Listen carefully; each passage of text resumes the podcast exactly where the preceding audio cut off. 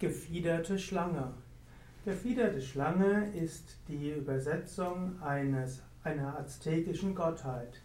Quetzalcoatl, auch leuchtende Schwanzfederschlange genannt, ist eine der wichtigsten Gottheiten in der aztekischen Mythologie.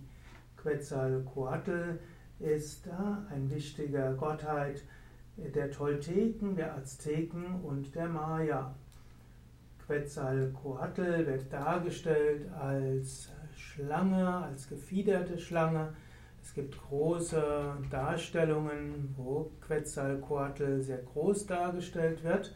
Quetzalcoatl hat Ähnlichkeiten mit Drachenvorstellungen, auch im Westen. Es gibt zum Beispiel Quetzal, den modernen Drachen, die ja heutzutage ganz freundlich und schön aussehen.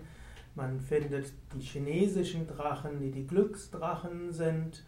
Man findet auch äh, Drachenvorstellungen in der westlichen Mythologie, wo die Drachen nicht so freundlich sind. Es gibt die Vorstellung, dass ein Drache letztlich besiegt werden muss. So gibt es einige Heldenmythen, wie zum Beispiel um Siegfried oder hm, auch um andere, die eben die Drachen besiegen mussten. Quetzalcoatl ist aber ein Drach, eine gefiederte Schlange, die aussieht wie eine große Schlange, vielleicht Klapperschlange, die die Federn des heiligen Quetzalvogels hat. Es gibt schon Darstellungen von Quetzalcoatl in Teotihuacan um 900 beziehungsweise Laventa um 900 vor Christus.